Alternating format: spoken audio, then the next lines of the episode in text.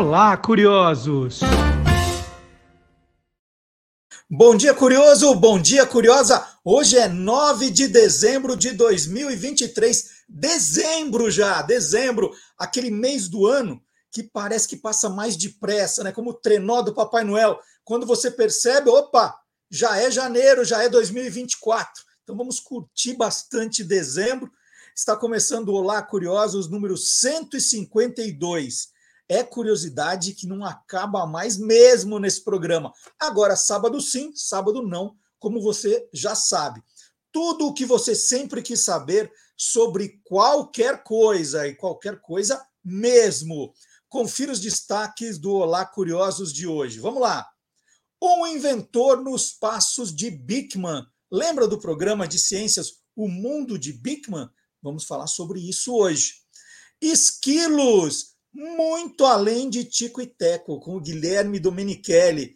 Ele vai contar curiosidades, não só do Tico e Teco, de esquilos em geral. E essa é boa aqui, olha. Os melhores podcasts para você sair correndo. Nossa, que frase dúbia, né?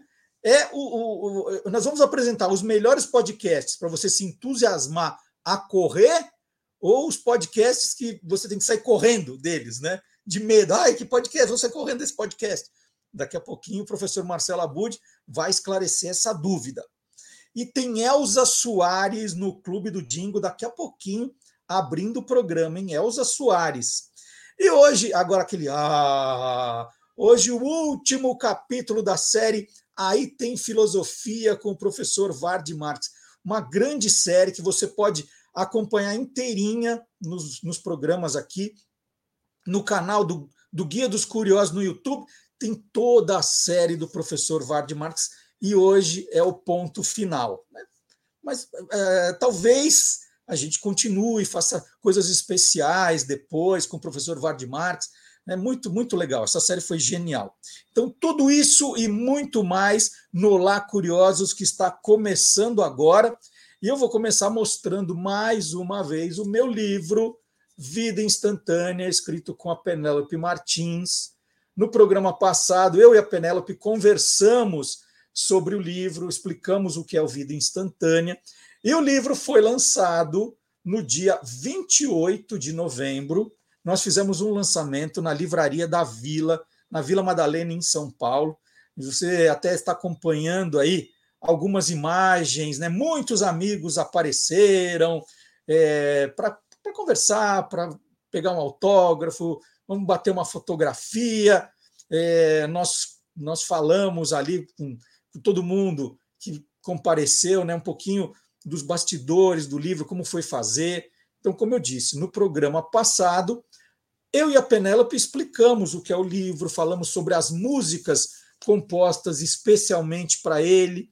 Né? Então, é um livro super bacana. A gente já teve gente, o nosso ombudsman, por exemplo, o Sérgio Paz, foi o primeiro da fila. Tanto é que a gente nem tem foto dele, o fotógrafo não tinha chegado ainda, o Sérgio já estava lá, foi o primeiro a pegar o autógrafo, já leu o livro inteirinho, já mandou as considerações, agradeço muito o Sérgio. Agradeço a todos que compareceram naquela terça-feira, né? Nós tivemos, nós ganhamos de presente a greve dos metroviários. É, eu não sei se para muita gente complicou o trânsito, mas muita gente deve ter trabalhado no esquema home office. Eu achei o trânsito maravilhoso naquele dia. Cheguei muito depressa na livraria, foi muito bom. É, então, agradecer mais uma vez a todos que estiveram é, pelo menos é, com mensagens positivas presentes nesse dia. Porque é muito importante, né, nesse, nesse momento do lançamento, a gente espalhar, né, que as pessoas ajudem a gente a espalhar que o livro nasceu, sobre o que é o livro, né, com esse movimento. Antigamente era o boca a boca, né, agora é o clique, clique a clique. É, mais gente vai ficar sabendo e falar: opa, isso interessa para o meu filho, isso interessa na minha escola, e aí o livro vai ganhando importância e, e, e vai chegando no mais importante, né, né, no leitor. Então, muito obrigado a todos e todas. E como eu tinha previsto aqui, como tinha previsto no programa passado, está gravado para que não, não, não duvidem do que eu falei. Quem estava lá representando todos vocês, porque vocês não apareceram. Quem estava lá representando vocês? O Carlos Cantoni. O Carlos Cantoni, como vocês estão vendo na foto, estava presente, nunca faltou. Pode ter greve, pode chover. O Carlos Cantoni estava lá e pegou o livro autografado. Então, o Carlos Cantoni representou vocês que dizem que vão e não aparecem. Então tá aí, Carlos, muito obrigado pela sua presença mais uma vez. Vamos começar o programa? Vamos começar o programa chamando o professor Fábio Dias, que é autor de um livro espetacular, hein, gente? A gente está falando de livros. Dingo é alma do negócio. Olha, está pensando em presente de Natal, além do Vida Instantânea, né, que você pode dar para os jovens aí que você tem em casa. O Dingo é alma do negócio, é daqueles livros. Quem ganha vai ficar apaixonado, apaixonada por você o resto da vida. Então vamos lá. Hoje tem música aqui, tem, tem música. Vamos chamar o professor Fábio Dias.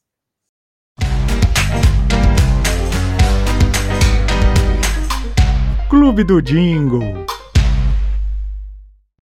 Bom dia, Fábio. Bom dia, Marcelo. Tudo bem? Tudo bom. Fábio, eu estou torcendo para que, de algum modo, você traga um refresco para essa onda de calor que se instalou aqui. Né? Eu ainda com luz, janela fechada por causa do barulho, né? Ó, daqui a pouco começa a transpirar. Tem, tem algum, algum jingle aí para me ajudar, Fábio? Tem. Hoje tem um jingle que, além de refrescar, é uma paixão nacional. Você lembra Opa. desse mote de campanha? Lembro bem. Muito bem. Hoje a gente vai falar de um. Eu vou trazer um jingle é, para mim, bem especial, principalmente por quem o interpretou, que foi a Elza Soares, para a cerveja antártica. Mas antes que eu me adiante, só para a gente conseguir contextualizar, quando esse jingle foi ao ar, no início dos anos 90, a, a Brahma passou a utilizar aquele slogan número um, que, aliás, eu acho um dos slogans mais geniais, né, já. Porque mesmo que ela tenha deixado de ser número um em vendas, pode ser número um em qualidade, número um em um monte de coisas, né? Uhum. Jamais abandonar um slogan desse. E aí a Antártica, para é, é, conseguir acompanhar ou enfrentar né, uma, uma, uma ação de comunicação com um slogan tão forte, criou, a agência da DM9 criou o, o, o slogan é, Uma Paixão Nacional, que também é bastante forte. E a partir disso, inclusive, é, foi até aproveitando aquela onda do Guaraná Antártica Sabores, que era pipoca com Guaraná, pizza com Guaraná, começaram a fazer comerciais para a Antártica, para a cerveja Antártica, é, com sabores como feijoada e cerveja Antártica, uma paixão nacional. É, é, é, churrasco e cerveja Antártica, uma paixão nacional. E a partir disso, várias coisas que eram é, paixões nacionais atreladas à cerveja Antártica. Então, Carnaval de 93 teve a Daniela Mercury, que era uma paixão nacional, como a cerveja Antártica, e assim por diante. Até que chegou no segundo semestre de 93, resolveram tratar o futebol, que é uma outra paixão nacional, e cerveja antártica. E escolheram ninguém menos que Elza Soares para cantar o jingle. Esse jingle foi, era o mesmo jingle criado pela equipe da MCR, né, que só recebia arranjos diferentes a cada é, peça nova na campanha, que era o César Brunetti, o Maurício Novaes, Sérgio Mineiro e Sérgio Campanelli. E aí esse, é, fizeram um comercial primeiro de um minuto, depois uma redução de 30, né? E num ritmo de samba bem ao estilo da Delza Soares, de quem eu sou é, grande fã, e colocaram no ar. E era para ficar um, um, período relativamente curto, acabaram estendendo pela, pelo próprio sucesso, pela própria quantidade de fãs né, que a Elza tinha. E um outro fator, assim, a ligação, acredito que muita gente saiba, né, mas de repente as novas gerações não estão é, é tão ligadas nisso, que a Elsa foi casada com o Garrincha, né? E assim, uhum. tem uma ligação fortíssima com o futebol, na Copa de 62, ela teve presente e tal. E, e assim, achei, achei que foi uma escolha perfeita para cantar um jingle ligado ao tema do futebol. O comercial em si, assim, não tem nenhum aspecto assim mais que mereça ser destacado, porque é basicamente uma montagem de cenas de futebol com o jingle. O jingle mesmo é que dá esse, esse, esse calor à peça, né? E, assim, voltando ao calor que você falou, a cerveja é muito refrescante no futebol, ela cai de maneira perfeita, né? O Fábio, e era sempre o, o, a, me, a, mesma letra com alguma adaptação? Ou para cada um? A feijoada é, com Antártica, ah, é, um, é, um, ritmo, é uma letra, é, futebol é uma coisa, carnaval é outra. Como é que era a campanha de modo geral?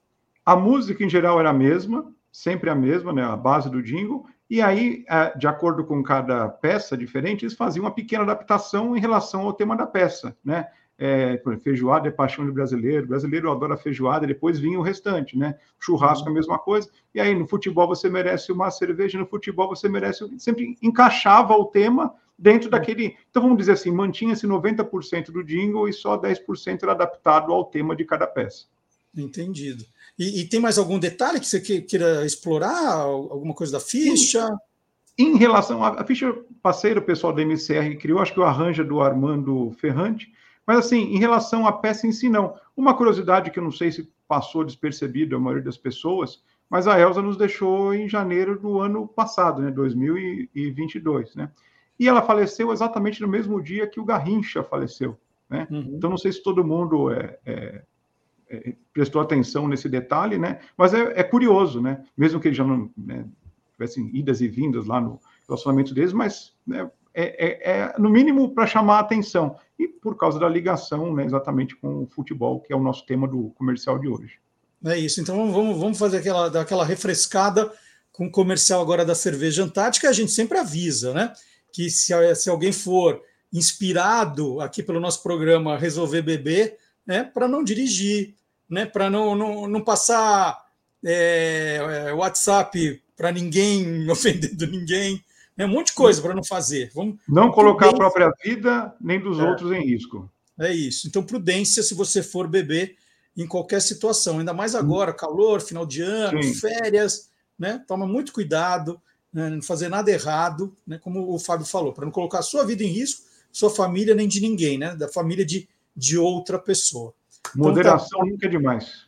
É isso. Dado o aviso, vamos então agora para o comercial da Cerveja Antártica, aqui no Clube do Jingle. E o Fábio volta agora na véspera do Natal. Com Fábio, especial. de alguma coisa especial, hein? Especial. Tá? Que eu, eu, eu, vou anunciar que é o especial de Natal. Então. Especial. Tem ter, é, tem que ter alguma coisa de especial de Natal, que a gente vai voltar no dia 23 de dezembro. Então, Conto com você. Vamos guardar o suspense até lá. então tá bom. Bom final de semana. Obrigado. Vamos. Bom final vamos de semana. Abraço. Elvis Soares agora aqui no Clube do Jingle. Antártida, uma paixão nacional como futebol. O futebol você merece uma cerveja. Esse jogo você merece uma tática. Melhor pra você. No futebol você merece uma você merece uma Antártica.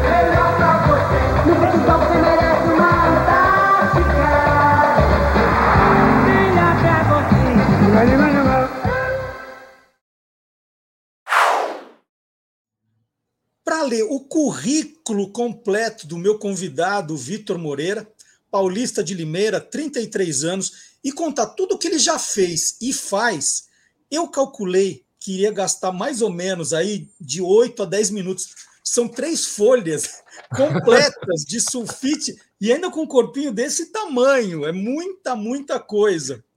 É, então, eu, eu vou fazer um resumo aqui de tudo que ele faz. Eu vou contar boa parte do que ele faz. O Vitor é músico, né? é multi-instrumentista, gente. Ele é inventor, vamos falar disso. É um inovador em educação, assim, e só isso já, já valia horas de papo. Ele é criador de conteúdo, é autor de livros didáticos maker. Então, nós vamos falar um pouquinho de cada coisa nessa entrevista e aprender muitas curiosidades com ele. Bom dia, Vitor. Bom dia, Marcelo. Cara, é um prazer estar aqui falando com você. É, fui, eu, eu, conheci você né, no TikTok. Tipo assim, seus vídeos me pegam muito. Assim, eu fico, tipo, aparece você, eu fico assistindo. E aí eu fui pesquisar um pouco mais sobre você também e vi que você fez parte da minha infância, né? Na, na Vagalume, que é, o pessoal aqui novo nem deve conhecer a Vagalume, mas é incrível a coleção Vagalume, né? E a revista Ação Games. E é um prazer estar aqui, né? Com que legal, Vitor. Você. Muito legal. O Vitor, eu, eu, também comecei a assistir os seus vídeos. Eu, eu vi um pouquinho de você o meu primeiro contato foi quando você fez, né, agora, de dois, entre 2021 e 2023, alguns vídeos para o Manual do Mundo, né? Então você mesmo falava, ah, eu sou o Vitor do Manual, né, do Manual Sim. do Mundo. É, e eu, eu assistia. E teve um vídeo lá que me marcou demais, e depois ele está até no seu currículo aqui, que é o, você fazendo o som de uma gota. Cara, ah. eu, eu falei, não é possível, isso foi dublado.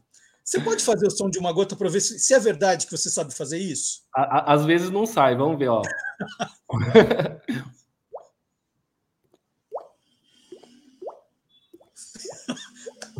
Levou... Sensacional, é verdade.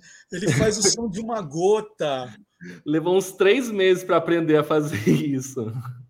Muito Nossa, é... Sabe quando assisti? Eu falei: não, não é possível, é muito bem feito. Não deve ser verdade. Agora eu vi que é verdade mesmo. Ô, Vitor, você estava falando da, da infância, né? Na minha infância, quando a gente queria virar inventor, queria fa fazer essa, essa, fazer experimentos, né? fazer descobertas, a gente lia o manual do professor Pardal. Né? Esse era, esse era o, o, o manual do mundo dos anos 70. Sim. Hoje, hoje, se a criança quer mexer com ciências, ele tem vários canais, né? Tem o Manual do Mundo, tem as coisas que você faz, que a gente vai depois Sim. aqui passar os endereços. E no seu tempo, quem queria ser cientista, né? no, no, seu tempo, eu digo na, na sua adolescência ali, é, o que, que, você via? O que, que fez despertar esse interesse pela ciência né? e pela música também. Sim, é, o, o que me pegou, cara, né, na ciência foi o Bickman, que eu, nossa, eu assisti de cabo a rabo, e, eu, e depois, quando eu comecei a escrever livros didáticos, trabalhar com, com educação, eu voltei a assistir também, e assisti tudo de novo, as explicações são muito boas e aquele do fazer, da experiência, né, do entender, que me pegou muito, né? E na música, é, eu sou a quarta geração de músicos da família, né? O, o meu avô era era músico, né? Ele gravou LP, ele era trio do, chamado do trio canoeiro, né? Que cantava, gravava LP. E aí eu sempre vivia assim no, no palco, assim, né? com a família, assim, dormia no palco enquanto os, meu, meu pai, meus tios tocavam. Meu pai tem banda até hoje. Só que daí foi juntando. Só que eu não achei que eu ia muito para música, né? Eu sempre a família inteira músico e meio que eu assim fazendo aula de computação, aula de tecnologia. E aí no fim acabou que eu fui o único da família que me formei academicamente em música, né? Uhum. Assim, nos 45 do segundo tempo, assim, não, vou fazer música. E aí eu fui.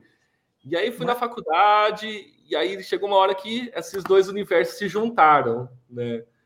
Que aí eu que eu inventei, enfim, o que eu inventei. Você falou do seu avô trio canoeiro, né? É, é, é, era música sertaneja. Me, me conta um pouquinho Isso. só o nome do, do, do, grupo do seu pai, da banda, só para deixar o registro aqui. Algum, algum dia alguém vai escrever sua biografia e vai querer essa informação. é, o meu pai tem uma banda de casamento. Acho que toquei, com, do, toquei guitarra com ele durante uns 14 anos em casamento. Né, chama Musicali, quem quiser ver lá. É, e o meu avô par, participava de um trio é, de música sertaneja, chamava Trio Canoeiro fez muito sucesso no, no, interior ali de Limeira, Campinas, assim, é, é, bem conhecido, ganhou alguns festivais ali do entorno e gravou LP. E assim, o meu avô, ele é muito afinado, assim. É, meu pai também, meu pai é cantor, eu não sou cantor, né? E a minha adolescência foi meio que. Sabe quando a gente tá adolescente ganha, e canta no banheiro as músicas que a gente, que a gente gosta? Então, comigo foi assim: eu cantava no banheiro assim, tô cantando é, é, Aerosmith, a música aguda pra caramba. Daí meu pai batia assim na parte do banheiro, assim, Vitor, você tá desafinando, abaixa o tom aí. Em vez de mandar acelerar o banho, eu bato, Antônio, vamos lá, acabou o banho, tá demorando muito. Demorando. Vê se canta afinado, pelo menos. É. O, o Vitor, só para a gente arrematar o tema Manual do Mundo, né, que você trabalhou dois anos com o Iberê, num canal que só no YouTube são quase 20 milhões de seguidores. Uhum. Então, assim, dá um, uma visibilidade enorme. Ele que te achou ou você que foi atrás dele? Como é que foi esse, esse casamento aí? Foi, foi muito assim, eu, eu estava trabalhando no Rio, né, para uma startup de educação. E aí eu estava atualizando meu LinkedIn e sempre assistindo o Manual do Mundo. E aí, LinkedIn, assistindo o Manual do Mundo, eu vi no canal assim do, do Manual do Mundo tinha um negocinho do LinkedIn. Eu falei, nossa, o Manual do Mundo tem LinkedIn. Apertei, olhei, nossa, tem uma vaga aberta. Aí eu me inscrevi, e aí foi 500 pessoas, e aí contrataram duas para o cargo de. É, na, na época era assistente de, de, de produção, né? A gente tinha que testar os experimentos. E aí eu fui escalando lá dentro, né? Mas foi meio que assim. É... Testar o experimento não é perigoso, não? Pode alguma coisa explodir? Ah, às vezes acontece, mas é só tomar cuidado. Tem alguma história com você que aconteceu de engraçado assim quando você está fazendo algum vídeo? Não, vamos ver. Tem. Nossa, teve uma vez que eu precisei testar um. É um experimento que a gente pegou um, um vinil, né? E aí a gente viu um vídeo na internet que se rodar ele muito rápido, ele explode. E a gente queria testar isso. E aí eu fui testar isso, né, no, no, numa esmerilhadeira, né? Coloquei o vinil na, na esmerilhadeira. E aí, assim, é, tem todo um protocolo, né, pra gente não, não se machucar, né? E aí eu fiz tudo uma gaiola, assim, de madeira, para eu conseguir é, acionar, assim, de longe, assim, né? E aí, e aí só que, tipo assim, ah, vai explodir, vai bater, não, não vou achar, não, não vai acontecer nada, né? Eu liguei que explodiu, assim, ó, o vinil varou uma madeira assim de, de 20 milímetros, assim, ó. É, é pegou e ficou enfincado assim para fora. Mas ainda bem que tipo, a gente toma todo esses cuidado, né, para não acontecer nada com ninguém, né? Mas é uhum. algumas coisas que, você fala assim, nossa, é assustador, assim, pelo amor de Deus. E, e você, você é muito, você, seus vídeos você tá muito natural, você brinca, você faz piada, assim, todo jeito para o negócio. Você sempre foi assim ou foi de repente? Você é um cara mais tímido, mas aí foi, foi, foi começando a fazer, gostou? Como é que foi? Nossa, eu vou falar, eu sou super tímido. É... Mas eu fui, fui tomando gosto de criar esse personagem comunicativo, natural, legal, assim, né? E aí a gente vai aprendendo um pouco com, com o nosso personagem, e o nosso personagem vai aprendendo um pouco com a gente, e aí a gente vai se transformando, né? Mas assim, quando eu tinha uns 18 anos, é, eu queria é, aprender a como lidar com o estúdio de gravação de áudio. E aí o meu tio, ele conhecia o, as pessoas do estúdio lá do Edson e Hudson, né? Uhum. E aí ele fez do meio de campo, assim, para eu ir lá, né? Conhecer ele. eu cheguei lá e falasse, daí mostrou os estúdios e tudo mais. E eu falei assim, eu falei desse jeito, assim, é, o que eu queria ir assim, é, não sei se pode. Eu vim aqui uns dias ver assim, é, não sei se pode. E aí meu pai pegou, meu pai estava junto, assim, pegou tomando. Então, ele queria vir aqui para aprender como que vocês gravam, né? Para aprender as técnicas. Ele pode, sei lá, servir café, mas ele queria ver, será que pode? Ele desenrolou ali com o cara, né? Eu lembro que a gente daí entrou no carro, assim, daí meu pai falou assim: Nossa, Vitor, você tem que aprender a ser mais cara de pau. E aí isso daí ficou na minha cabeça, e aí eu assim, nossa, é isso, né? E aí eu, eu, eu virei produtor de banda, e aí eu você tem que ser cara de pau, você tem que, tipo, cobrar as coisas, fazer as acontecer, e aí foi essas vivências que vai tirando a gente, né, do, da introversão. E é legal você contar isso, Vitor, porque há 10 anos, né, em 2013, você fundou justamente o, o Tear Ideias Sem Fios Soltos, né? Que é uma consultoria que você faz nessa área de criatividade e inovação, justamente para quem tem dificuldade para apresentar seus projetos. Né? É, é, é, ser cara de pau, é isso?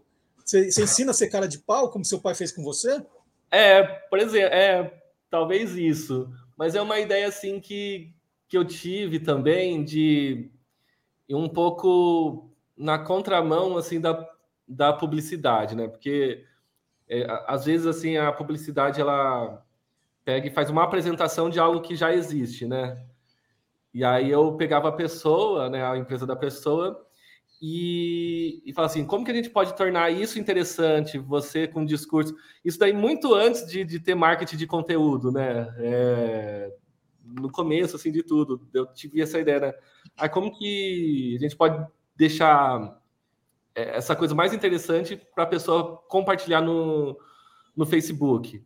E aí tinha um, uma, uma cliente que era uma escola de artes lá de Tietê. Tietê. E, e aí a gente fez uma parceria com um jornal local. E aí, como que assim, uma vez por semana ela mandava uma foto de uma arte que uma criança fez, toda abstrata, assim, né? E eu falava para ela, pergunta isso, isso isso para pessoa, para a criança. Pergunta para ela, é, pergunta para a criança ela explicar o desenho dela, né? quais materiais que ela usou e, e qual o sentimento dela, né? E aí a gente fez uma parceria com esse jornal, né? E, e aparecia a foto né, da arte da criança lá. Tipo, é, um é um marketing de conteúdo dentro do jornal, né? Uhum. É, e aí eu era um crítico de arte falando sobre a arte da, da criança. Tipo, é, sei lá, o João aqui usou técnicas de glitter com cola e nananana, o que mostra elaboração criativa, não sei o que lá. É, e no sentimento dele, ele quis expressar que o mundo é muito mais é, do que não sei o que lá, sabe? E aí, a gente pode notar isso na frase dele, aí abre aspas, a, a explicação dele, sabe? Então a gente trabalhava com essa, com essa coisa de, tipo, é um marketing de conteúdo muito primitivo, assim, né? E aí nisso as, as, pessoas tinham que se mostrar, né? E a gente tinha, e aí eu tinha que também me abrir e ser mais cara de pau também. É, e, e, o nosso contato, né? Começou pelo LinkedIn também, é bom que se diga, mas eu não estava com vaga aberta, na verdade, estava procurando ideias, né? E, e, você falou do, de um invento seu, que eu acho que é um do, dos seus grandes orgulhos, né? De 2016. Sim que você criou a Pimo, né? Primeira Isso. lousa de composição musical do mundo, que possibilita o ensino de música e composição para pessoas que não têm conhecimento musical avançado. Né? Inclusive, você apresentou essa ideia é, dentro de um programa recente da, da Netflix, né? que é o é, Ideias à Venda, que é o Shark Tank da Netflix. Né? É, exatamente. É, e você foi finalista, como você foi finalista também do Acelera Startup da Fiesp. Fala, fala um pouco desse, desse projeto, porque me interessa. Eu sei pouquíssimo de música. Você garante, então, que eu posso compor a partir, a partir da, com a sua lousa eu consigo? Garanto. Porque assim, ó, já tô até com, com o pincel aqui para mostrar. Porque assim, ó, para compor música, a gente precisa de uma coisa só. E essa uma coisa só é, é som. A gente só precisa de som. Ah, daí as pessoas falam, não, precisa de letra, precisa de harmonia, precisa de notas musicais. Por exemplo, a harmonia ela é muito recente na história musical. Notas musicais também, ela é muito recente. Assim, existe muita história musical antes de das notas musicais serem inventadas, né? Então, é, meio que tem essa essa ideia que a música é muito complicada e fazer música é muito muito complicado, mas todo mundo faz música, né? Você tá batucando assim no volante do carro, você tá fazendo música tem um assovio lá que só você, você faz, você está criando música. Então, tipo, uhum. tipo, criar música é só organizar os sons, mas também é contar uma história, né? Toda história tem começo, meio e fim. Então, acaba sendo organizar os sons com começo, meio e fim. E simples assim. Aí deixa eu pegar ela aqui, ó. Já tá aqui, ó. Vou mexer a tela. e essa daqui né, é a Pimo. É o uhum. evento. E ela é. tem essa, essa borda aqui, ó. Isso, essa daqui eu tô, tô finalizando ainda. Então ela tá, ó. Tá. aberta aqui. Mas dá para ver já. Ela tem vários pontos aqui e cada ponto é um som. Então como que funciona? Eu coloco um dedo na borda. Uhum. Deixa eu abaixar aqui a tela. Opa. Deixa eu ajeitar ela aqui. Essa daqui eu tô quase terminando. Então eu coloco um dedo, ó, coloco um dedo na borda, aqui minha mão tá uhum. na borda, eu coloco um dedo num ponto. E ela faz um som. E aí, para tocar é muito simples. Basta pegar, deixa eu ver se abaixa mais aqui, ó. Aí pegar a tinta guache aqui, ó,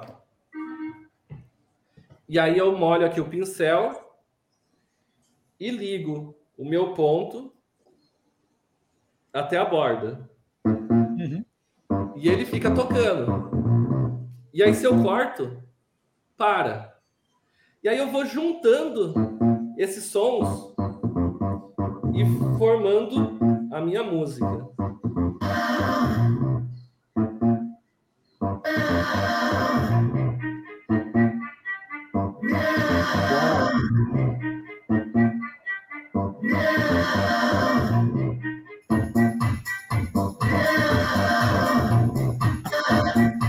Aí, eu vou cortando.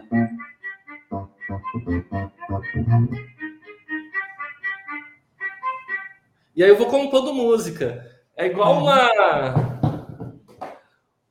É igual uma colagem, né? Igual, tipo. É...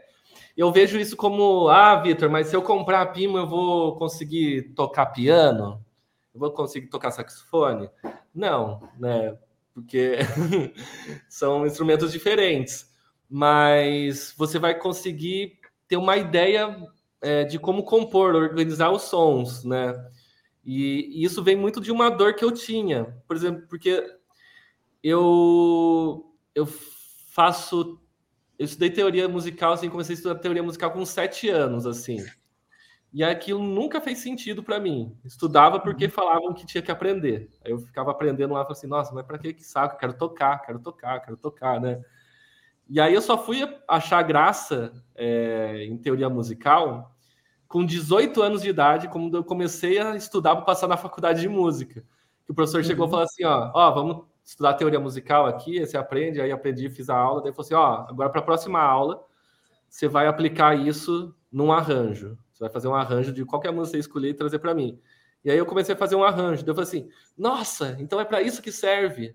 Então eu falei assim, e aí isso ficou. E aí, da minha cabeça, nossa, se eu tivesse isso lá atrás, né, esse questão do fazer musical, criar música, é, nossa, eu teria olhado com outros olhos a teoria, né? E aí passou um tempo, daí fiz musical, é, fiz a faculdade, me formei, e aí isso voltou assim, nossa, se eu inverter o ensino, né, trazer a composição primeiro de tudo e depois é, para ele pô, é, aprender como compor música, para quando ele aprender um instrumento conseguir aplicar tudo isso, nossa, o aprender musical vai ser totalmente diferente. E aí que eu comecei a desenvolver a Pimo para usar nas minhas próprias aulas como professor. E aí, e aí a coisa começou a acontecer, acontecer, eu falei assim, hum, acho que tem alguma coisa aí que pode e virar. Pimo, Pimo significa, o nome vem de onde? Muda ser musical, mas e o Pi? Então, isso foi a, a, a coisa mais difícil de criar, foi o nome. Porque eu queria um nome que significasse alguma coisa, mas também não significasse nada. Uhum. Tipo Lego, assim, né? Minha referência é Lego. Eu falei assim, nossa, Lego, que é... Ah, não lembro o significado, acho que é vamos brincar, não é? Isso, é, Lego. é isso. Só que é numa língua que é a junção de... Dinamarquês, hein? Dinamarquês. É, dinamarquês. Ah, eu aprendi com você. É, aí eu eu fui pensando, pensando. O primeiro, o primeiro nome era Sai Som da Pimo, porque sai som, né? Uhum. Mas daí mais escrito a pessoa ficava Sazon, Sezon, aí confundia. Daí eu falei assim, ah, não. E aí, então eu cheguei assim, nossa, pintura musical. E aí ficou tipo pi, mu. Boa, não, não liguei, agora toda a lógica. E você mostrou, quando você estava com essa aí com você, você falou, ah, eu estou terminando de fazer essa, né? Foi mostrando. Você, você tem que fazer uma a uma, é isso? É, Você está procurando um Sim. sócio para colocar em escala, mas por enquanto é uma a uma? Hoje eu faço uma a uma. É, eu tenho uma, uma cadeia de produção, né? É, que eu compro a madeira, aí corto no laser. Uhum. E aí eu compro todos os componentes eletrônicos, e aí eu tenho uma fábrica que faz a placa, né? Aí esses componentes e a placa vai para uma pessoa soldar. Aí ele solda, daí volta para mim, e aí eu monto a caixa e, e, coloco essa placa junto. Mas é meio que artesanal, assim, ó. Eu olho aqui do lado, ó. Uhum. Tem aqui um. Sua oficina. uma oficininha. Aí alguma parte é feita lá em Limeira, que meu pai me ajuda também. E aí a gente vai construindo. A gente teve que, que construir é, eu fiz uma campanha de financiamento coletivo do Catarse, né? E aí a gente teve que construir umas 150 lousas na mão. Uia, demorou, hein? Foi, foi demorado. E hoje daí a gente vai pegando jeito, vai criando os processos assim. Hoje, hoje a gente consegue, consegue fazer umas 20 por mês. Tá. De, Quanto maneira... custa cada uma, Vitor? É, hoje é vendida né, no site da Mamute Eletrônica e acho que está em torno de 2,300 uma uhum. lousa, uhum. uma pino.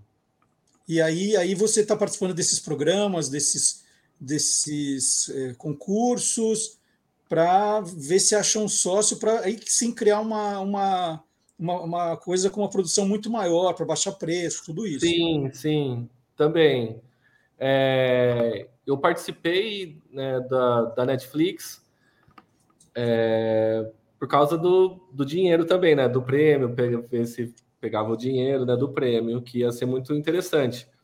É, um sócio é, é bem interessante, mas a gente tem que escolher bem qual vai ser o sócio, porque não, não pode ser só pelo dinheiro, só pela escala, porque acaba, às vezes, acaba indo para alguns lugares que. Uhum. Não digo que diferente do que a gente quer, porque às vezes para a nossa ideia dar certo a gente tem que abrir mão né, da nossa ideia. Mas é, eu vejo que a, que a Lousa tem um, um potencial muito grande assim na saúde e na educação. Né, porque e eu, eu não quero que ter um sócio que olhe isso só como um brinquedo. Eu acho uhum. que é uhum. perder muito o potencial dela e talvez é, fique um estigma como um brinquedo, né? Porque eu tenho. O, meu, meus, meus maiores clientes são o pessoal da área de saúde, de terapia, né? Que eu tenho casos muito legais. Que eu tenho um caso que de, de crianças com autismo que tem hipersensibilidade tátil, né? Eles não gostam de, ser, de se sujar, não gostam de toque, não gostam de nada. E aí as terapeutas me mandam fotos assim de uma criança assim, ó, coberta de tinta da cabeça aos pés, assim, ó e ela se divertindo. E a mãe fala assim: Nossa, ela nunca que ela deixaria se sujar de tinta. A criança tendo prazer no, no toque com o outro, porque na, na lousa, se um encosta na borda e outro encosta no, no, no ponto, quando eles se juntam, assim, sai som. Então, tá. as terapeutas usam isso para o autista que tem hipersensibilidade tátil ter prazer no toque, né? E achar sentido de tocar o outro. E elas vão trabalhando isso e, e é muito legal isso e fico muito feliz, assim. E aí eu, não, eu preciso achar um, um, sócio que enxergue isso, né, para a gente aproveitar todo o potencial, né, junto. E, e, eu falei no começo aqui, né, do que você tem trabalhos de inovação em educação. O, o que, que é exatamente esse trabalho, Vitor? É, então, eu trabalhei durante dois anos é, produzindo livro didático é, no, no Rio de Janeiro, né, para o antigo grupo Eleva de educação, que agora acho que mudou de nome, agora chama Salta. E eu trabalhei na Tec Educação e a gente desenvolveu e, e, a gente precisava de soluções maker, né, mão na massa, né, é, o universo maker né, é, um, é, é, um estilo de educação que trabalha ciência através de experimentos, através de coisas que a, os alunos constroem né, na mão da massa. E aí é, a gente precisava de soluções que não precisavam de sala maker. Né? Sala maker é aquela sala que as escolas falam que tem cortadora laser, tem impressora 3D. Então a gente trabalhava em escolas que não tinham isso. A gente precisava de uma solução para ensinar Maker sem essas ferramentas, né? O que uhum. tinha à uhum. mão, né? E aí eu desenvolvia hardwares, né? É, para esse essa essa startup. E, e, aí tem um botão aqui, isso daqui é patenteado por eles. né? Então eu não tenho os direitos, mas é legal mostrar, né? E é, e é um circuito flexível que a criança monta o circuito e acende luz e, e tudo mais. É muito legal, né? Então eu criava essas soluções, inventava, vem numa cartelinha assim, ó. Que bacana. E eu criava. Né, Uhum. E aí eu criava né, é, esses, essas soluções né, para inovar. E eu trouxe e que, que eu já tinha inventado a Pimo, né? Então peguei muito o meu conhecimento da Pimo para inventar isso. E aí depois dessa empresa, né, que da educação, eu fui para o Manual do Mundo, né? Que lá no Manual do Mundo eu criei o curso também de Arduino do Manual do Mundo, que eles têm também. E, uhum. e aí eu fiz todo uma inovação que, assim, ó, é, eu, eu não gosto de passo a passo, né? Porque para mim é muito claro, assim, se tem um passo a passo, é, o passo a passo é, é, muito útil ali quando você não sabe, assim, para você pegar o jeito. Mas eu preciso que alguma hora você saiba fazer as coisas sem passo a passo, né? E se uhum. na educação a gente fica muito no passo a passo, passo a passo, passo a passo, né? A criança faz o ensino fundamental, passo a passo, aí faz o, o médio, passo a passo, ali, ah, você tem que fazer isso, aí faz a faculdade, ah, você tem que fazer isso, isso, isso, isso.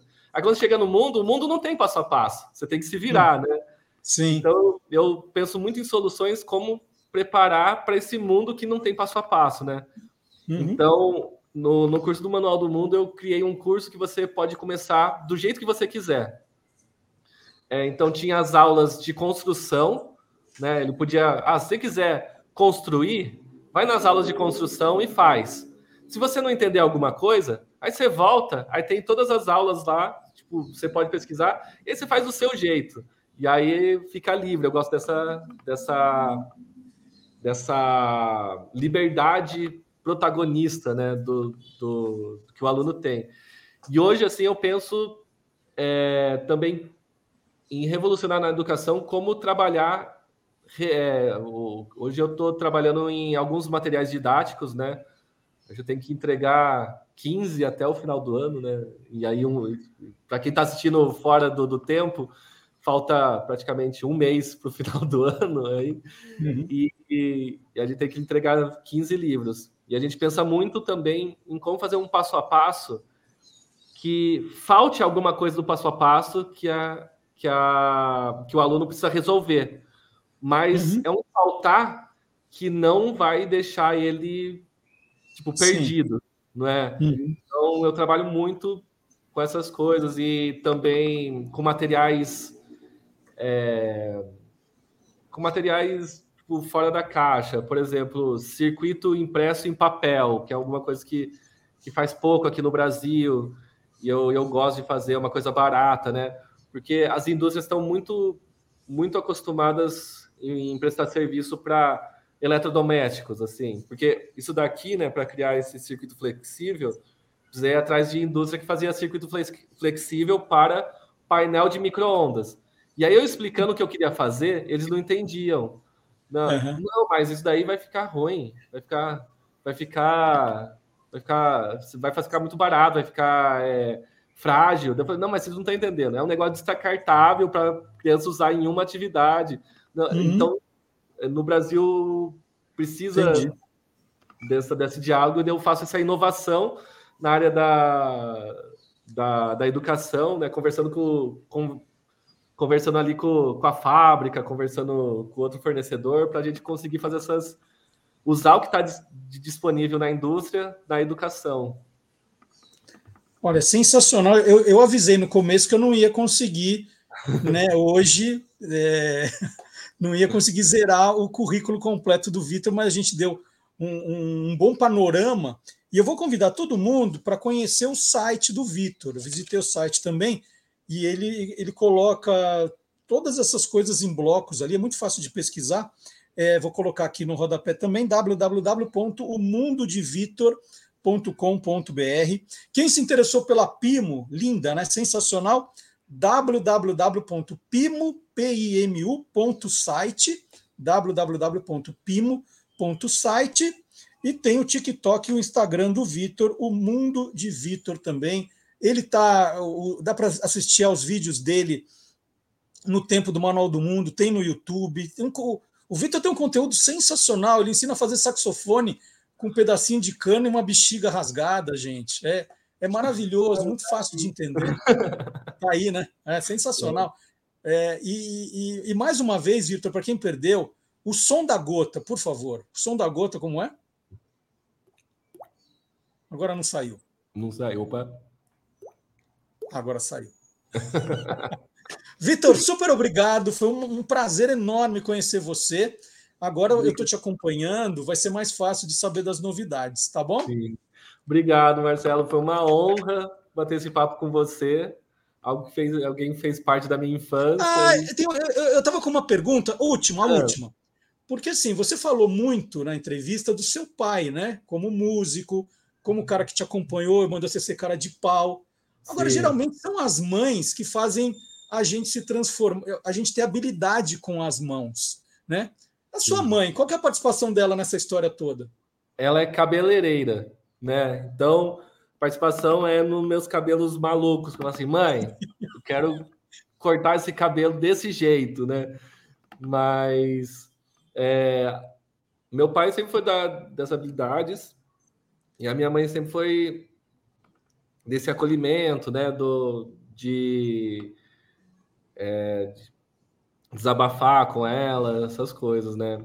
Então, é, um, é uma família meio que né, de artistas. Minha mãe é cabeleireiro, meu pai é músico. Você é, é filho único, Vitor? Sou filho único. Uhum. Muito legal. Qual é o nome dos seus pais? Meu pai se chama Ademir, minha mãe chama Edilene. Muito legal. Então, muito obrigado para toda a família que fez o Vitor aí, para a gente aprender bastante coisa com ele. Vitor, super obrigado, bom final de semana. Até a nossa próxima conversa. Até mais, obrigado, Marcelo. Bom, e já que nós citamos, né, o, o Vitor citou como fonte de inspiração o mundo de Bickman, estava dando uma pesquisada aqui rápida. O ator que fez o papel de Bickman, não pensem que o nome dele é Bickman, Bickman é o personagem. Eu assisti tanto o mundo de Bickman, nossa, achei fabuloso. Para curioso, é um tremendo programa. O nome do ator que fez o papel de Bickman é Paul Zalum. E o Paul Zalum faz aniversário agora, na semana que vem. Ele completa 72 anos no dia 14 de dezembro. Vamos falar do, do Bickman e o Paul Zalum faz aniversário justamente essa semana. Ele não está nos vendo, né? Mas os parabéns para ele. É isso. E agora, ai, agora aquele momento de tristeza. É hora do último capítulo. Vou chorar aqui. O último capítulo da série Aí Tem Filosofia. Vocês estão olhando nos comentários quanta gente elogiando Aí Tem Filosofia, que é uma série muito legal. Claro, né, a gente tem que fazer tudo muito rápido, tudo muito rapidinho. Mas olha, é uma ideia, hein? Quem, quem tem escola, combinar com o professor Vard Marx um curso de verdade para a escola, para a faculdade, reunir os amigos, de repente combina com ele para fazer um grande curso de filosofia. Eu já joguei essa sementinha para ele, né? Falei, olha, você tem que pegar essa experiência e montar um curso online, é, até um pouco um pouco mais devagar. Aqui a gente ó acelerou para dar só insights. Mas vamos lá, último episódio do Aí tem filosofia.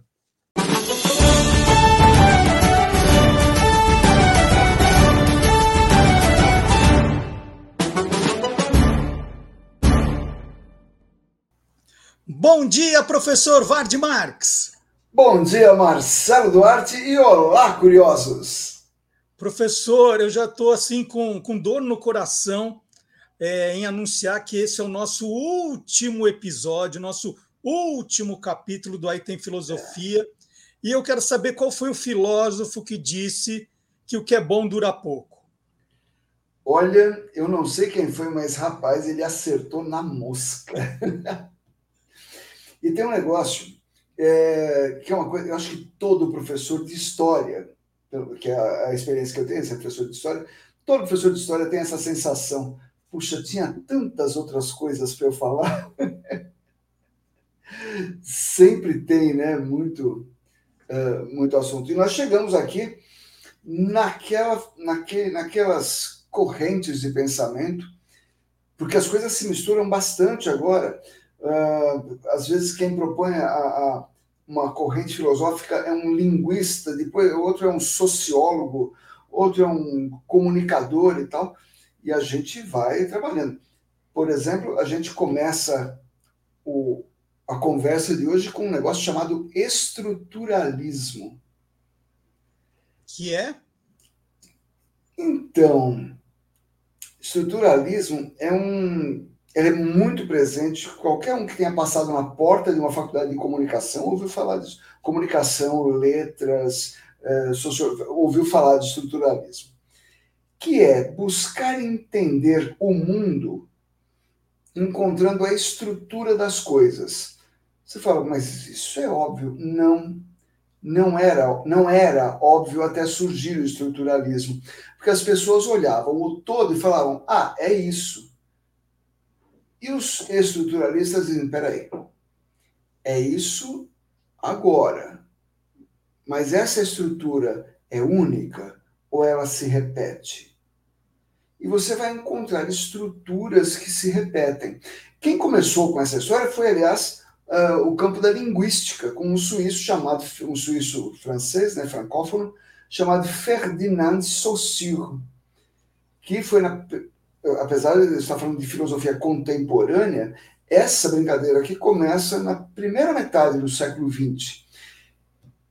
E ele dizia: olha, toda linguagem tem uma estrutura básica, independente do idioma.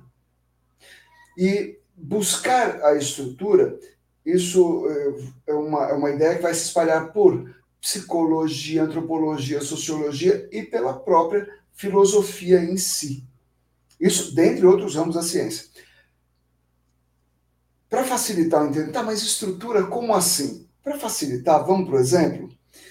Em 1954, um cineasta japonês chamado Akira Kurosawa, o mais famoso aqui no Ocidente, lançou um filme chamado Os Sete Samurais grande sucesso. Sim. Isso foi em 54. Em 60, lá nos Estados Unidos, lançaram faroeste dos bons, raiz, chamado Sete Homens e um Destino. E em 1998, fizeram um, um, uma animação chamada Vida de Inseto. Bom, o primeiro filme se passa no Japão medieval, um bang bang que se passa no século XIX e um desenho animado sobre bichinhos não podiam ser coisas mais diferentes uma das outras. Só que os três têm a mesma estrutura, ou seja, apesar de muitíssimo diferentes, eles contam a mesma história. É a mesma história. Assim como, quer outro exemplo? O Rei Leão. Nossa, é uma história perfeita, amarradinha, etc. É, talvez porque ela tenha sido escrita há 500 anos e a gente conhece com o nome de Hamlet, o príncipe da Dinamarca do Shakespeare. Uhum. É, a principal peça do Shakespeare é o Rei Leão. Ah, é uma adaptação? É uma, a mesma estrutura. Hã? O estruturalismo teve assim, o seu auge nos anos 50, 60, as décadas de 1950 e 60. E, para complicar um pouco mais, ali entre anos 60 e 70, começou a se desenvolver, pensadores começaram a desenvolver uma crítica do estruturalismo, chamado de pós-estruturalismo, afirmando que as tais, as tais estruturas elas não são fixas. O que vai nos dar muito do que a gente tem hoje, quando, que pode ser resumido na seguinte expressão: Ah, bicho, cada caso é um caso. Uma coisa é uma coisa, outra coisa é outra coisa. Por exemplo, um dos pensadores, Roland Barthes, publicou lá em 1967 um livro, um artigo, aliás, chamado A Morte do Autor. Falando de autor, autor literário. E ele dizia o seguinte: o autor, até aquele momento, o autor é quem dava sentido para o texto. Quando você queria saber, mas afinal, o que esse texto quer dizer, você virava autor. Afinal, o que você quis dizer? É autoridade máxima. Mas ele diz não. O autor, nesse sentido, está morto. E entra no lugar dele o leitor, que é o intérprete final de qualquer texto. Por isso que você leu um livro e gostou, e o Zebedeu leu o mesmo livro, ele tem a mesma formação cultural, etc, etc, e não gostou. Uhum. Cada caso é um caso. Tem, tem outros nomes, é, além do, do Barthes, outros nomes aí de, de importantes? Sim. É. É, tirando o Barthes e o, e o, o Saussure, que eu já falei, tem um cara muito bom, que é o Louis Althusser, e que é, esse é bem lá do estruturalismo raiz. E o pessoal do pós-estruturalismo, você tem grandes filósofos, figurinhas carimbadíssimas, que é Michel Foucault, Gilles Deleuze, Jacques Derrida. Como você vê, é bom afinar o seu francês para entrar nesse campo da, da filosofia aqui, porque os caras vão nadar de braçada. Outro cara importante, Edgar Morin. Ah, ele é estruturalista? Não, esse cara é do bloco do eu sozinho. Mas ele criou um negócio chamado pensamento complexo. A palavra complexo no latim significa aquilo que é tecido junto. E é assim que o Mohan diz que a gente deveria entender a realidade. E ele não é maluco, não. Porque as coisas todas da nossa realidade se interpenetram e se influenciam mutuamente. Tudo se liga a tudo, não tem nada isolado. Então, é preciso você ligar. Não, não adianta você ficar só na cultura científica. Você pega a cultura científica, laboratório, experimentos e tal, liga na cultura humanística, do texto, da interpretação, do veja bem, do não é bem assim. Ou, para citar uma frase do próprio Edgar Morin, o ser humano é complexo porque ele concentra múltiplas perspectivas. Ele é social, econômico, político, psicológico. É, ao mesmo tempo, um ser de sabedoria e de loucura. E não podemos dizer que esse cara está errado.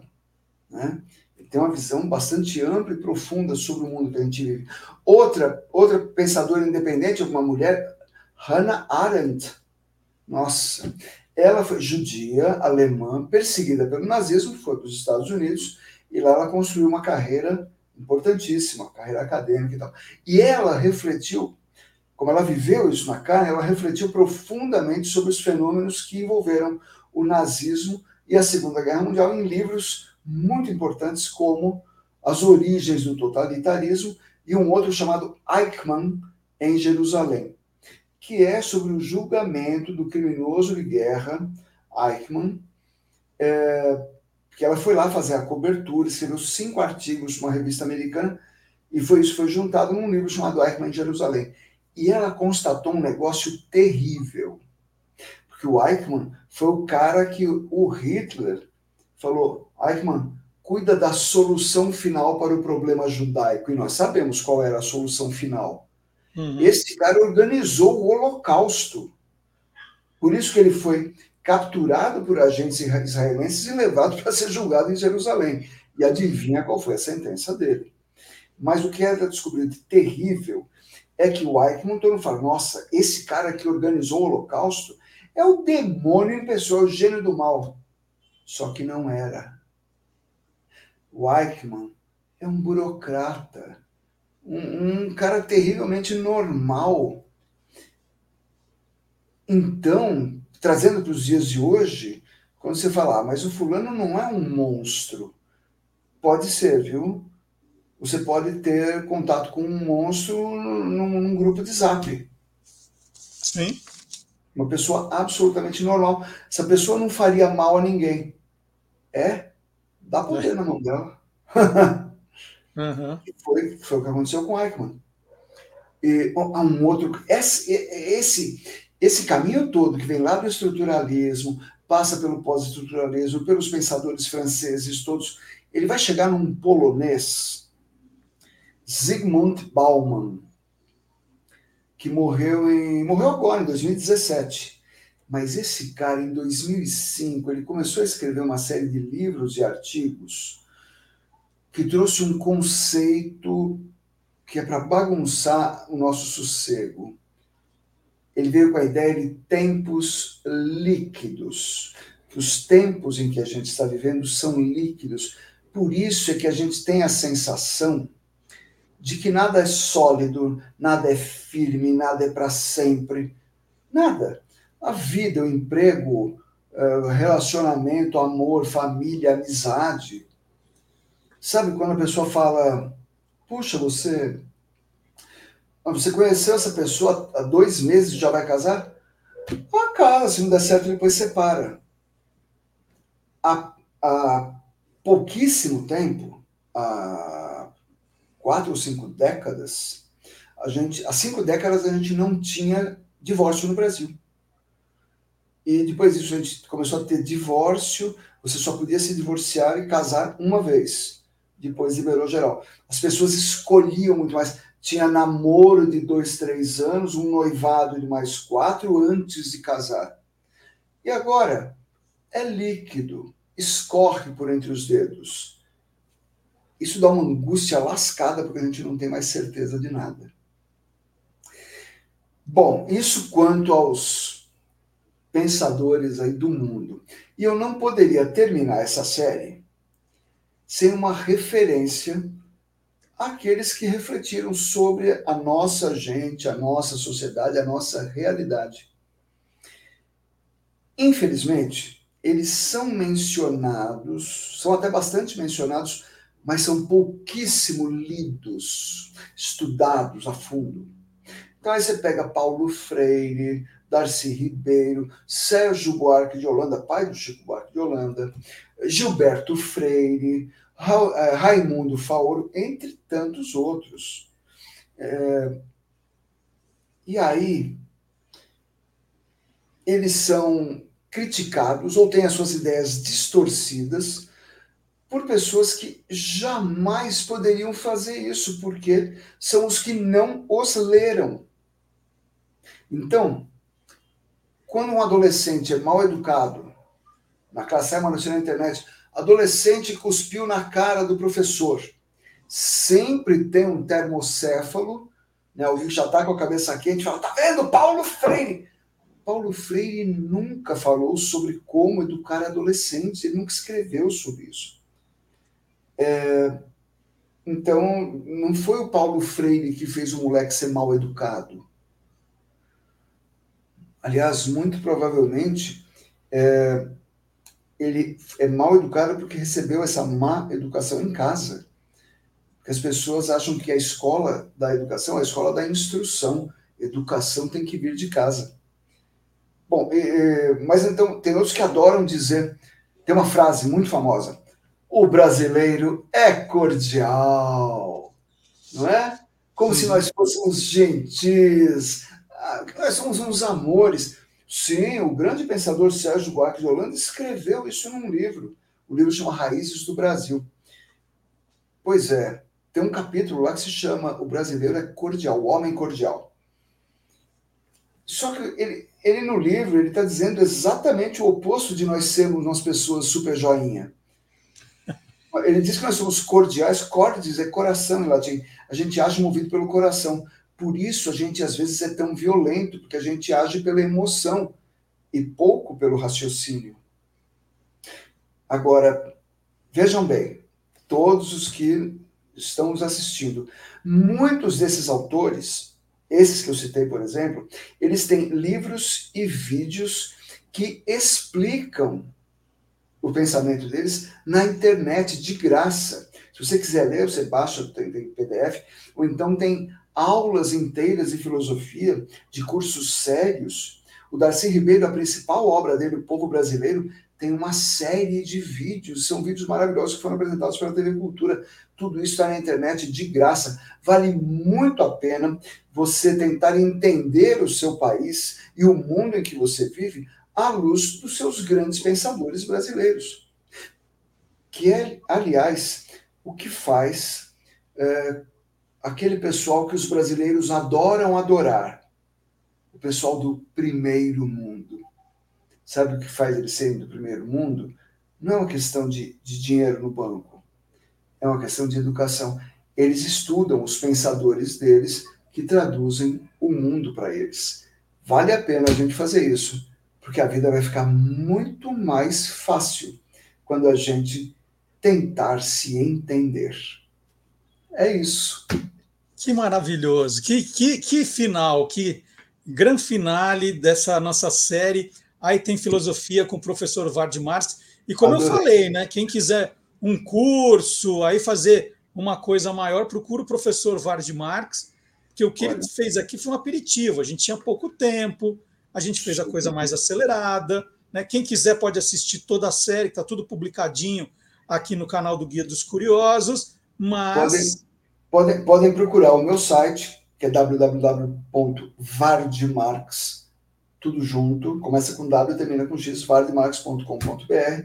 Por ali vocês entram em contato comigo, é, como aliás fez hoje uh, um, um cidadão aqui da minha cidade, de São Caetano, Regis, grande abraço, Regis, que nos assiste, que falou assim: estou adorando uh, as aulas que eu estou tendo. Isso é um bate-papo que a gente está fazendo, porque aprender tem que ser nesse clima de bate-papo mesmo, senão fica é chato. Isso. E, e, os comentários que a gente tem recebido aqui no YouTube, todo mundo falando assim, estou adorando e comenta. O, o Vard é o mais comentado aqui, graças ao IT Filosofia.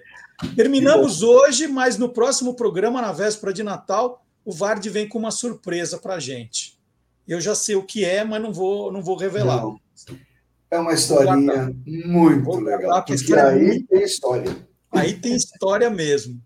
Vard, muito obrigado por hoje, por toda a série. Dia obrigado. 23 estaremos aqui de volta, tá bom? Valeu, gente. Tchau, tchau. Grande abraço. Um abraço. Bom final de semana. Tchau a todos.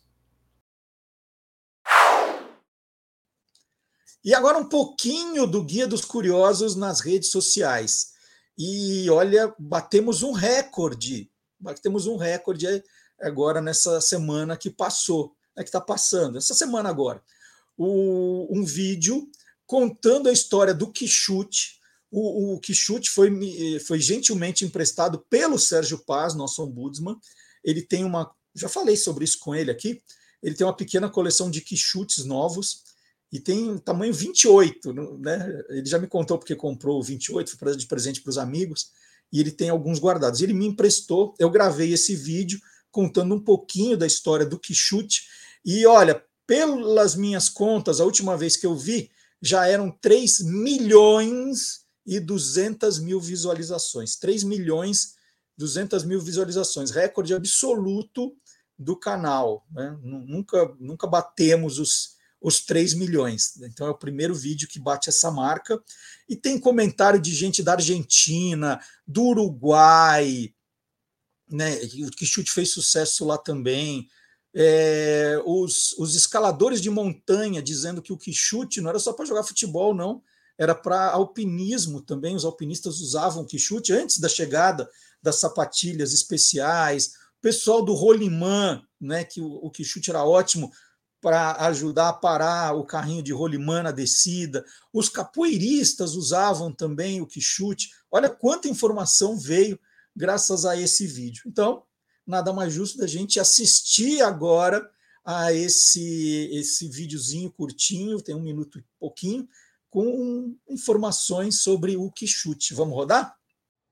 Existem pouquíssimas informações sobre a história do quichute, uma mistura de tênis e chuteira que imperou nos pés de meninos e meninas nas décadas de 1970, 80 e 90. Eu usava o meu para tudo, para ir na escola, na missa, em festinhas de aniversário e, claro, também para jogar futebol. A São Paulo Alpargatas, dona da marca, nunca deu muita bola para contar essa história. O que se sabe é que o Quixute foi lançado oficialmente em 15 de julho de 1970, 24 dias depois da conquista do tricampeonato mundial pela seleção brasileira na Copa do México. O Quixute nasceu, portanto, com o futebol vivendo um momento de muita euforia.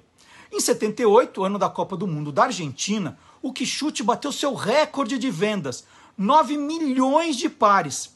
E o mundo do Quixute era dividido entre aqueles que amarravam os longos cadarços no calcanhar e aqueles que amarravam por baixo do solado. O quichute começou a perder força no início da década de 2000, quando as chuteiras mais vistosas começaram a entrar no mercado.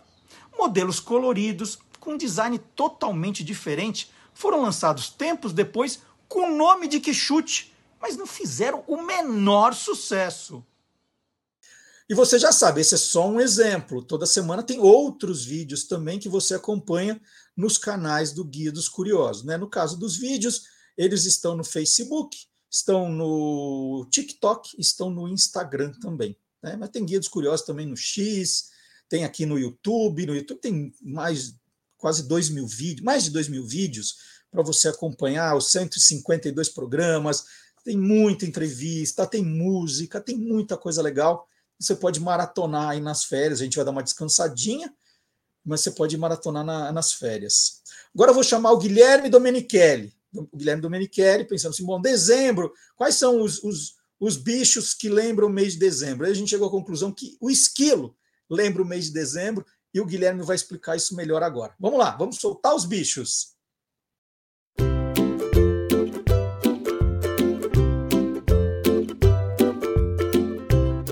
Soltando os Bichos, com Guilherme Domenichelli. Bom dia, Guilherme! Bom dia, Marcelo. Bom dia, pessoal. Tudo bem?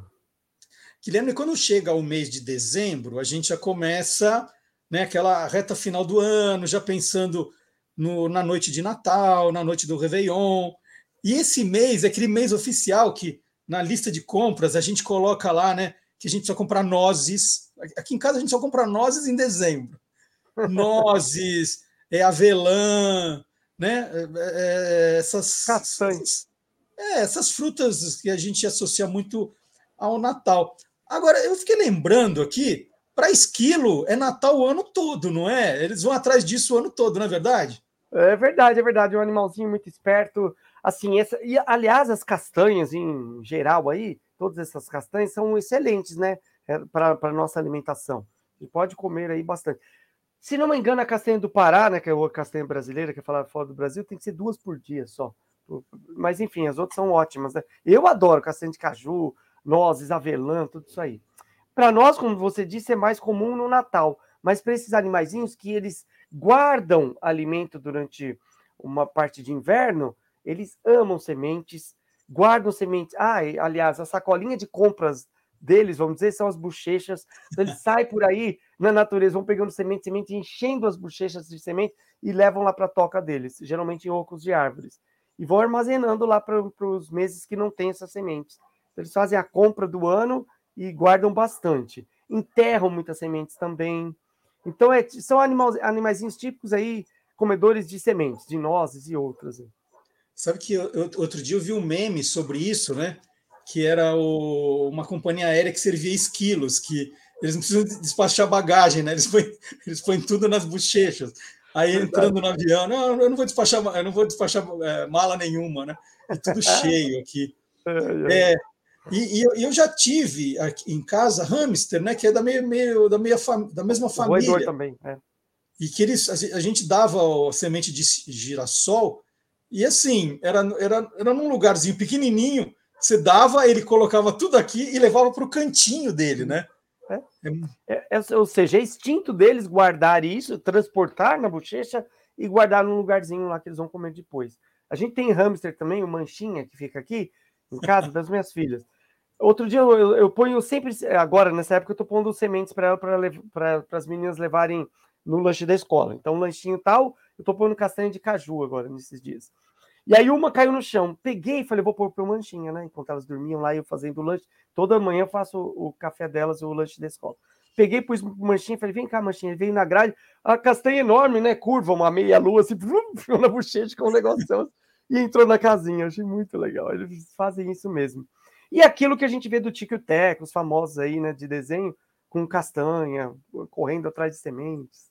Agora, como é que eles conseguem subir árvore daquele jeito, Guilherme? Tem algum segredo? Tem. As unhas. Unha de esquilo, não parece, né? Eles são bichos pequenininhos, fofinhos tal. Unha bem curva, parece um ganchinho. Então eles engatam ali no tronco da árvore e tem uma velocidade absurda. Eles escalam com uma rapidez, com uma agilidade muito legal. E são as unhas que são são bem adaptadas para isso. Como os ganchinhos, eles seguram e vão super rápido.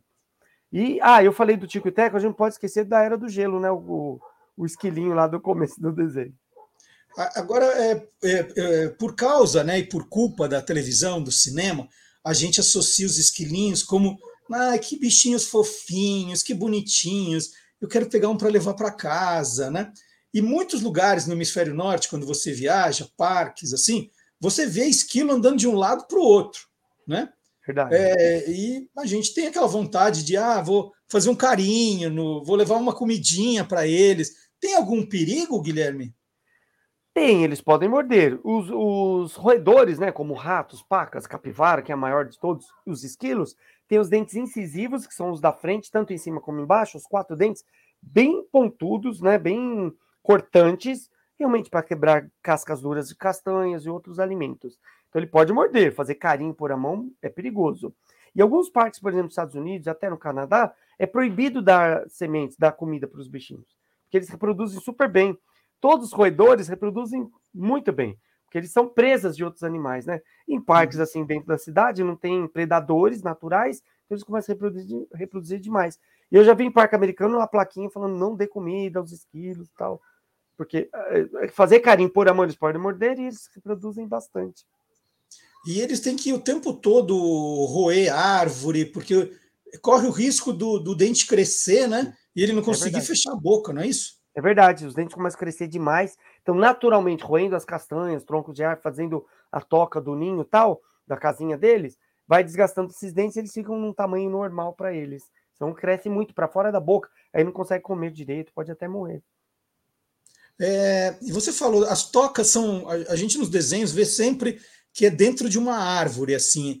É sempre dentro de árvore ou, é no meio de pedra? Pode ser no, no buraco no chão? Como é a hum. questão das tocas? No chão, não, mas geralmente, geralmente em árvores, em tocos de árvores, que eles mesmos constroem ou aproveitam de pica-paus de, de algumas aves que fazem o, o, a toquinha. É, ou pode ser em pedras, pode ser assim, em tronco é, que faz alguma fenda, alguma coisa que eles conseguem se esconder ali mas nunca no chão, assim, no solo. E uhum. toca de chão aí marmota, outros bichos que fazem, não os esquilos. E eles só comem sementes e castanhas ou, ou, ou tem uma, um, alguma outra coisa, algum bichinho, alguma folha? Como é que é? Mais sementes, castanhas e frutos também. Então eles gostam de frutas, da polpa da fruta, não só da semente.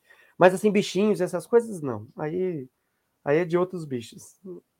E, e, você falou que eles são presas aí, né? Na, na natureza, quem é que, que, que, que, é o principal inimigo do esquilo?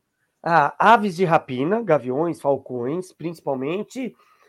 E no, no hemisfério norte, coiote, os linces, é, até lobos, que são bichos maiores, mas podem caçar esquilos. E muita gente acha que não tem no Brasil, mas tem sim. Então tem espécies de esquilos no Brasil, não são tão comuns que em parques, assim como nos Estados Unidos, Canadá, por exemplo, mas tem espécies. Aqui, popularmente, a gente chama de caxinguelê ou serelepe. São os nomes populares dos esquilos brasileiros. E aqui eles são predados também por aves de rapina e por outros felinos que existem aqui, como gato do mato, gato maracajá. Esses gatos são rápidos aí. Gato mourisco, eles caçam esquilinhos. E eles têm aquele rabo bonito, assim, grande. É igual? Sim, tem várias espécies. A maioria com aquele rabo peludão, grandão tal. Mas tem uma espécie específica do, do, do, do lado da América do Norte, tem o rabo curtinho, que é baseado no tico e teco, nesse, nessa espécie aí, que tem duas listas, assim, um rabo bem curtinho. Agora, tem várias espécies no mundo afora, já fiz vídeo até sobre, sobre eles. Tem um que é lindo, grandão, um esquilo grande, que é roxo. Depois o pessoal dá uma procurada. Pô, esquilo na Índia. É um esquilo indiano lá, grandão, roxo, lindo, lindo, lindo. Bicho muito bonito. E tem diversos países e espécies variadas. E esse, esse rabo que você falou, peludo, assim, serve para alguma coisa? Serve para. É, não, para comunicação entre eles, né? Para saber onde um, um está, o outro não. Os que têm cauda longa usam para isso, meio que para comunicação entre eles.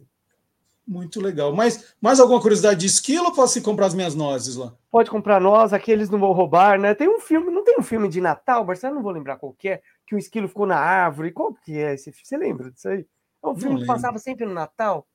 Não sei se é, era uma família tal, e ficou um esquilo é, lá na árvore, derrubou a árvore, virou uma bagunça. Esses filmes é, com o tema de Natal que passa sempre no final do ano. Eu não vou lembrar agora o tema. Se alguém lembrar, depois escreve para nós. Aí. Por favor, gente, escrevam aqui o nome do filme que a gente precisa assistir.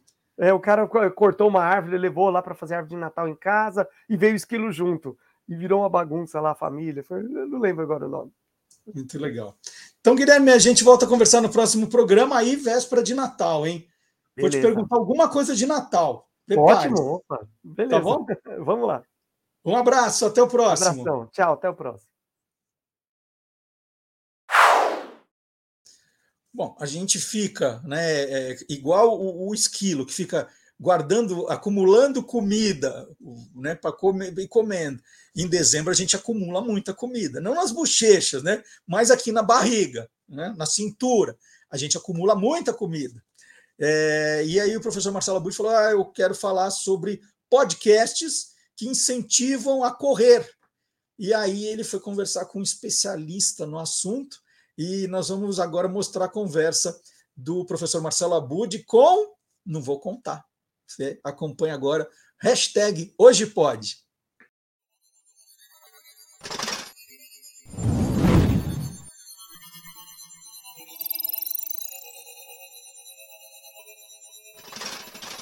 Hoje pode. Com Marcelo Abude. Aproveitando uma postagem que você fez no Instagram, eu vi ali que nas horas vagas, quando sobra um tempo, ou até quando você está treinando, quando você está ali correndo, você descobre outros podcasts. E eu queria que você compartilhasse. Aliás, o Fôlego ele inspirou muitos programas, inclusive no próprio grupo Bandeirantes, né? Na Band News, a gente teve inclusive com você na Bradesco Esportes um início ali com um programa também de, de corrida, de qualidade de vida, de bem-estar, uh, enfim, outras rádios foram criando programas muito parecidos, né? Quer dizer, tentando é, e vendo que deu certo esse conteúdo, também levando para suas programações. Aí na podosfera, como a gente fala, esse incrível universo dos podcasts, né? Tem gente fazendo também podcasts de fôlego, é isso? Conta um pouquinho para a gente o que, que você descobriu e que acha interessante compartilhar de outros podcasts que também falam de qualidade de vida, de esporte, de prática esportiva, né? E principalmente desse bem-estar. Claro, eu sou um ouvinte, não é? Eu, o rádio é a minha essência. Eu sempre fui um ouvinte de tudo. Eu adoro ouvir é, a todo instante. A minha casa tem rádio em todos os cômodos, então eu saio estou sempre ouvindo rádio. E quando eu estou em deslocamento, que eu não estou ouvindo rádio, eu ouço, claro, o conteúdo de podcasts e muita gente importante que faz conteúdos relevantes, que ajudam a me inspirar e ajudam a me dar informação. Claro que além do fôlego, que eu ouço também, porque às vezes eu também não consigo ouvir o fôlego na hora da exibição. E eu não sei como é o fôlego, eu gravo e depois ele é montado, não é? Ele é editado pelo time eh, técnico da Rádio Bandeirantes, ele é sonorizado, então eu não sei como ele fica. Então eu fico sempre curioso também toda semana para ouvir o programa. Eu também ouço. Então quando eu não ouço no momento da exibição, eu ouço o podcast do Fôlego. E outros, né? Eu gosto muito do, do Drauzio Cast, que é o podcast do, do Dr. Drauzio Varela, que é um maratonista, mas eh, o conteúdo do Drauzio, não vou nem falar que é relevante, que isso é uma grande redundância. Então eu gosto muito da maneira como o Dr. Drauzio aborda as questões de saúde, né, as questões importantes eh, das doenças, da ciência. Ele tem uma linguagem muito direta, ele é um grande comunicador e o Drauzio Cast é um conteúdo muito, muito importante e relevante. Para mim, pelo menos, eu gosto bastante. Aí a gente tem o Estema. O Estema é um podcast de dois fisioterapeutas, que o, o Tiago Kawamura e o Fábio Bessa, que eles levam muitos atletas, muitos esportistas, eles trabalham diretamente com esse público, eles estão sempre nas transmissões de triatlon, dos triatlons aqui no Brasil, então eles têm uma, uma proximidade com atletas importantes do triatlon, da corrida e de outras modalidades também, até pelo trabalho deles, né, como fisioterapeutas. Então, é, eles têm conversas muito, muito relevantes com esses uh, atletas, com esse público. Né? Um outro podcast que eu indiquei também, que eu gosto bastante, é o Por Falar em Correr, que é o do Enio. O Enio é um corredor lá de Santa Catarina, ele é baseado em Florianópolis, e já há muitos anos ele também é, tem esse conteúdo na internet de corrida e ultimamente ele agregou alguns profissionais também para falar sobre é, medicina, sobre saúde, sobre treinamento e ganhou mais relevância ainda o podcast dele, né? então é um que eu também acompanho semanalmente. O Três Lados da Corrida, que é um outro podcast sobre corrida e com três é, profissionais muito competentes, né? que é o Ricardo Hirsch, um educador físico, o Danilo Balu, o Danilo Balu é um nutricionista e também um é, treinador de corrida, e o Rodrigo Roines, que é um especialista em tênis. Tênis é tênis é objeto de desejo de todo corredor, né? Então, quando você encontra um corredor, normalmente ele está falando de tênis. O Rodrigo Roines é esse especialista, é um cara que é especialista em tênis. E eles se reúnem para conversas muito relevantes ali, sempre com temas muito importantes para quem é do mundo da corrida, para quem gosta de correr. Eles têm ali sempre discussões muito pertinentes, com conteúdo relevante, embasado ali em questões científicas importantes. Então, é um outro podcast que eu ouço e que eu gosto bastante. E o último é o Café e Corrida, que é de também de um grande amigo, Sérgio Rocha. Ele é um jornalista, um maratonista, e ele tem talvez o, o, o canal com o maior número de seguidores no YouTube que fala sobre corrida de rua, que é o Corrida no Ar. E esse canal dele acabou é, também rendendo esse podcast, o Café e Corrida, em que ele diariamente de manhãzinha ali, é, por volta das 6 horas da manhã, ele trata de um tema do dia, do esporte, da corrida. Então é um horário alternativo, um horário que muita gente está indo para o treino, está voltando para o treino, ou está na corrida, e quem treina ouvindo uh, com fone no ouvido pode acompanhar também o Café e Corrida. Eu normalmente acompanho depois, porque eu não gosto de me exercitar uh, com o fone no ouvido, mas é também um conteúdo muito legal, porque o Sérgio Rocha é uma grande autoridade quando a gente fala em corrida de rua aqui no Brasil. Então, esses são, não é, Abud, basicamente, o, os podcasts que eu ouço. Tem mais podcasts que eu vou indicar é, futuramente lá no meu canal no Instagram também. Tem outros que eu ouço, que eu acompanho, que eu gosto também, que eu admiro. É, não dava para fazer tudo numa postagem só, então eu vou dividir. Então, quem está nos acompanhando aí pode já é, ficar ligado nesse, nessas minhas indicações e nas futuras que eu vou trazer também é, futuramente no meu, no meu canal lá no Instagram. É o arroba Ricapriote, R-I Capriote, tudo junto, arroba Ricapriote, lá no meu Instagram eu tenho, eu, eu falo bastante né, sobre esses podcasts e outros assuntos sobre corrida, quem gosta de corrida, de exercício, de movimento, eu também é, diariamente procuro colocar algum conteúdo ali para poder falar. Maravilha, acho que é um bom período agora, as férias começando também para as pessoas que estão adiando, pensando, se planejando, começarem a colocar em prática, né? De repente não esperar até janeiro, né? Não precisa esperar o começo do ano para colocar em prática. Então, quem ainda não tem esse hábito, o fôlego está aí para incentivar, para estimular a prática esportiva, a saúde, a qualidade de vida. É, é muito interessante mesmo. Eu lembro quando o Zé Paulo de Andrade brincava com você, da dificuldade dele, né? De, ele já tinha parado de fumar, mas a dificuldade de fazer os exercícios, tudo. Mas é muito, muito interessante mesmo, trabalho extremamente relevante, premiado. Parabéns. E só uma última coisa para 2024. Tem algo que dê para antecipar, alguma novidade? Ou a gente espera o ano começar? Abud, eu sempre procuro, não é? Todo ano é, mexer um pouquinho no conteúdo do programa, acrescentar alguma coisa. É, nesses 15 anos, é, todo ano eu sempre estou é, acrescentando, mudando, mexendo, exatamente para poder é, deixar esse conteúdo sempre relevante e que a audiência se sinta motivada a ouvir. Agora, em 2024, eu, eu tenho um desejo de é, voltar a apresentar algo que a gente fez lá no comecinho do programa e que foi um, um grande sucesso, que é reunir um grupo de ouvintes para um desafio de uh, uma atividade física. É, eu tenho sempre isso no radar e a gente está é, analisando, estudando isso para fazer ao longo de 2024 um, uma grande ação com os ouvintes para impactar positivamente na vida de quem ainda não tem uma atividade física. Então, vamos ver se eu, eu consigo estar no papel ainda, está no projeto. A gente depende de algumas questões para poder viabilizar essa isso, mas está no radar. é, é o meu desejo e vamos ver se já em fevereiro a gente lança essa, é, essa proposta. Tá? Agora, nos próximos dias, a gente vai ter uma definição em relação a isso. E olha aí, gente, em dezembro, o pessoal das fake news não para também. Fala assim: ah, agora eles vão dar uma sossegada, dezembro, mês de Natal. Ó, vai ter um monte de fake news com o Papai Noel. Vão, vão anotando.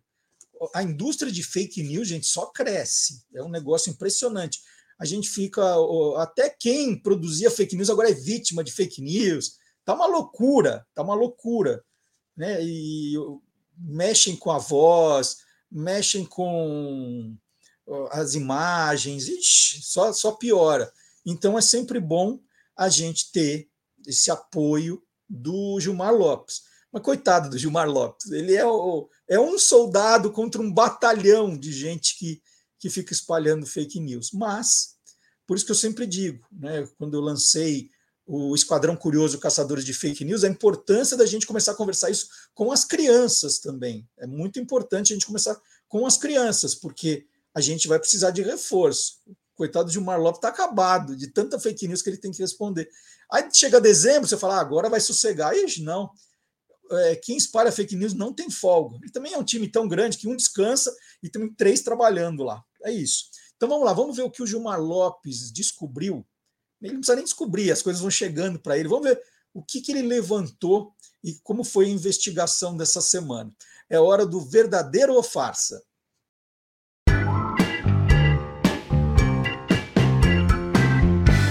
Verdadeiro ou farsa?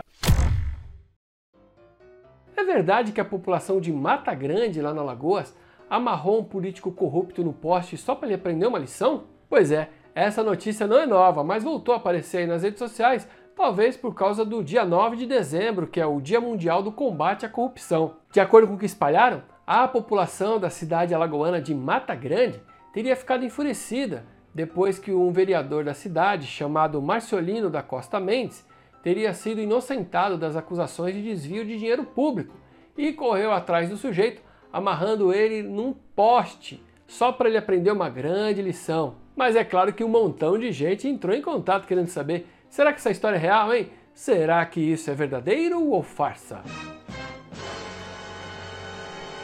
É farsa! Para a gente pesquisar a respeito é muito fácil, basta você entrar no site do TSE e buscar pelo nome desse candidato ou desse vereador, Marciolino Mendes da Silva. E a gente vai ver que não tem nenhum resultado, ou seja, esse sujeito não existe. Através de buscas reversas dessa imagem, eu descobri que ela na verdade foi tirada de uma campanha de marketing de 2012 para um banco lá da Austrália. A ideia da campanha foi a de colocar alguns atores amarrados em postes, fingindo ser gerentes daquele banco. E quando as pessoas passavam na rua, eles ficavam gritando lá de cima sobre as vantagens de ter conta naquela instituição. Procurando um pouquinho mais, eu descobri que aqui no Brasil, quem inventou essa história de político amarrado no poste foi um blog humorístico que não existe mais, chamado G17 ele criava notícias falsas, humorísticas e depois explicava embaixo que se tratava de uma brincadeira. Nesse caso, a notícia acabou sendo compartilhada como se fosse real. E aí, você quer saber se o que está rolando na internet é verdadeiro ou farsa? Então entra lá no www.e-farsas.com.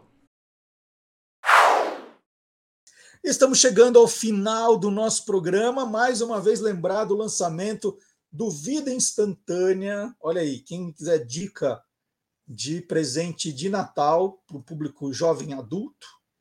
Né? E é bacana, a gente tem os. Eu já expliquei aqui, né?